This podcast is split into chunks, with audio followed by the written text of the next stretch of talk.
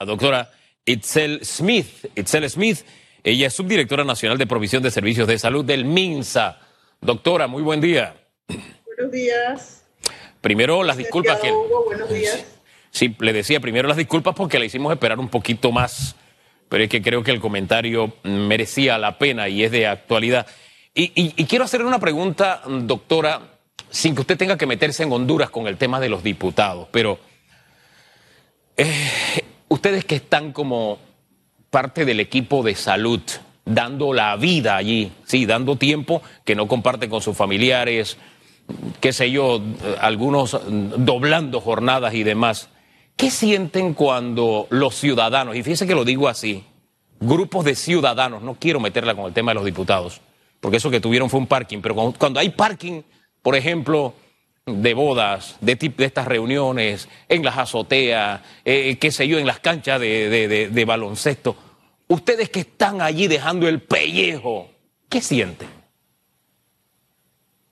Bueno, eh, en ese tema te tendría que comentar que nosotros comprendemos que los seres humanos somos rebeldes por naturaleza.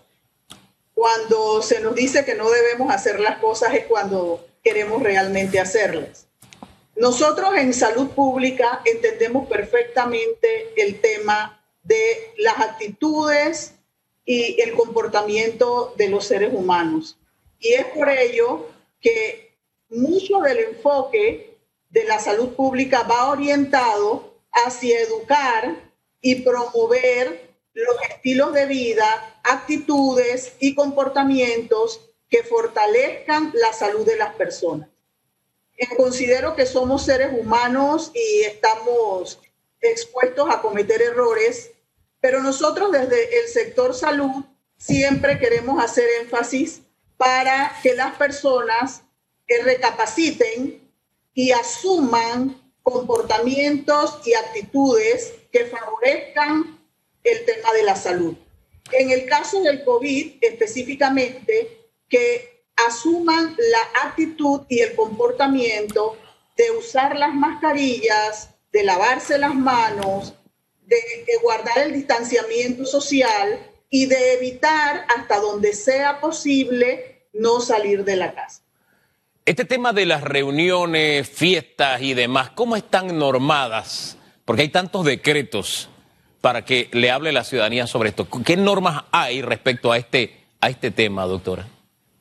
Sí, existe este, una regulación que es eh, vinculada al tema de que no se pueden hacer reuniones eh, de más de 10 personas eh, y hay una vigilancia desde las regiones de salud donde eh, se va a los lugares y se vigila que se esté cumpliendo este tema de la regulación.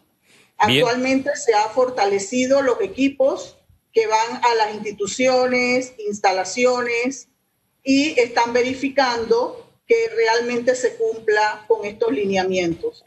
Eh, precisamente con el propósito de este, disminuir el impacto que estas acciones eh, negativas pueden eh, aumentar el número de casos de contaminados por COVID en el país. Sí, y es importante tener claro esto porque nadie es inmune a ser contagiado.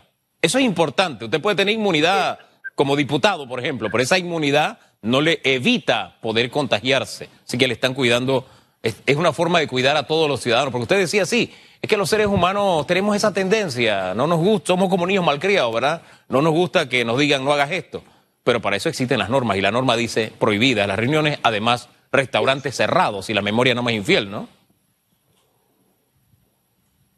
Sí, este, eh, estamos, se ha establecido la apertura de acuerdo a los bloques. Estamos actualmente en la apertura del bloque 2, Sí. ¿verdad? Donde está claramente establecido cuáles son las instancias que eh, pueden empezar a funcionar durante este, eh, durante este tiempo y en base al comportamiento que tiene los casos diariamente que se están monitoreando, eh, se toma una decisión o se toma otra decisión. Sí, Hasta ya- el momento estamos en la apertura del bloque 2. Así es, y los restaurantes para abrir están en el bloque 6, si la memoria no me es infiel, eh, solamente están abiertos para atención a, domicilio, no están para atender en local. Pero dejo el tema hasta ahí porque no debe dejarse como una mera anécdota lo que pasó el día de ayer. Fueron ciudadanos que actuaron en contra de la norma y la norma tiene que aplicarse. Pero en fin, vamos a otro tema porque al final eh, eh, llegamos a un estadio el día de hoy en el que seguimos con la cantidad de casos nuevos registrados altísima, altísima en comparación con lo que teníamos durante los dos, tres primeros meses. Hay quienes dicen se ha salido de control. ¿E-, ¿Es válido que digamos eso? No, no es válido que digamos que se ha salido de control. Es cierto que han aumentado los casos. Usted bien refería a 754 casos nuevos, de acuerdo al reporte de ayer, para un total de 23.340. Eh, 23.351 casos confirmados. Eh, podríamos decir que el, podríamos decir que hemos perdido el control de la pandemia cuando ya los servicios de salud no tengan respuesta a las necesidades de las, de las personas contaminadas por COVID.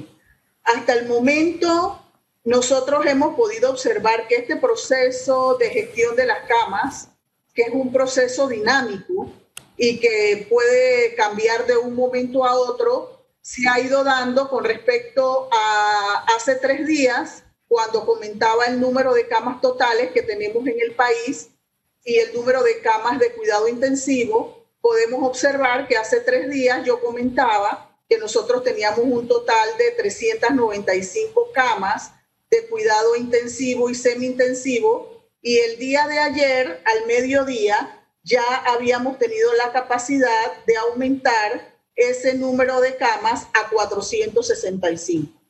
O sea que los servicios de salud en esa, en esa gestión dinámica que, que se lleva a cabo han tenido, han podido responder a esa necesidad de los pacientes. El día de, de hace tres días comentaba también que nosotros teníamos el, la, la, mayor presión sobre los, las, las necesidades de cama en las regiones de salud de Metro, San Miguelito y Oeste. Y hace tres días teníamos 68 camas desocupadas. El análisis de ayer nos lleva, nos refleja que solamente contábamos con 60 camas solo hay 60 camas desocupadas. De cuidado intensivo y semi-intensivo.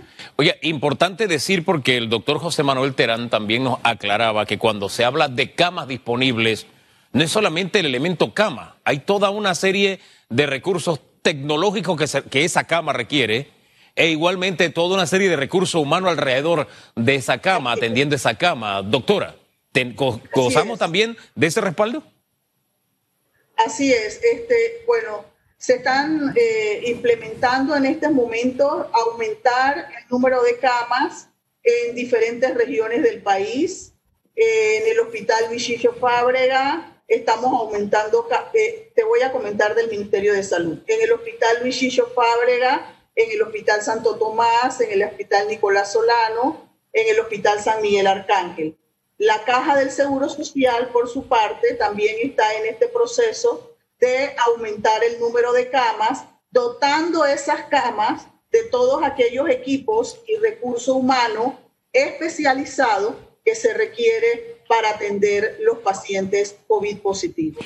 Eh, aunque eh, usted nos habla de 60 camas disponibles, tiene que haber hospitales, me dice la lógica, donde la presión es mucho más grande, ya sea por los centros de contagio que están más cerca, ya sea por el volumen de pacientes que atienden normalmente. Hay gente cuando está enferma piensa, voy para el Santo Tomás, no piensa en otra cosa, o piensa, voy para el, seguro de la transísmica, así le llaman, no piensa en otra cosa. ¿Sobre qué hospitales está la mayor presión y, por ejemplo, qué disponibilidad de cama tiene el Santo Tomás? Sí, el, efectivamente la mayor presión está sobre los hospitales de aquellos corregimientos donde eh, la transmisión del virus está más aumentada, por arriba de uno. En el Hospital Santo Tomás, el, um, el porcentaje de camas de cuidado intensivo está actualmente en 75.6% de ocupación. Sin embargo, en el complejo está en 82% de ocupación, mientras que en el hospital Irma de Lourdes Sanetatos está en 87% de ocupación. Ese 75.6% del Santo Tomás, por ejemplo, ¿cuántas camas representa? Ajá. Camas, desocupa camas ocupadas, 296. Camas desocupadas, tenemos desocupadas, disponibles 169. Disponibles 169 entre cuidados intensivos, semi-intensivos y, no, perdón, Perdón, perdón, licenciado. Sí, porque aquí me está dando más de la totalidad disponible que me dio al principio. Solo el, total de camas, el total de camas de, intensivo y semi-intensivo es de 34. Sí. En están disponibles 8. Solo están disponibles 8. Y están ocupadas 26. Ese es el retrato. De las cuales 24 están ocupadas por pacientes COVID positivos. Ese es el retrato solo del Hospital Santo Tomás. Teniendo ese retrato, doctora, y llegándonos a un fin de semana donde hay una celebración, no podemos pasar por alto que este fin de semana es el Día del Padre. ¿Qué recomendación le deja usted a todos los ciudadanos, doctora? Bueno, como le comentaba anteriormente, los mayores esfuerzos deben estar dirigidos hacia que las personas asuman comportamientos y actitudes que eviten la transmisión del virus. Ese es el principal, ese es el que mayor impacto puede tener. El, diagnóstico eh, de la enfermedad para evitar que las personas enfermas contaminen a otras personas es otra, es otra estrategia que también tiene impacto sobre la diseminación del virus.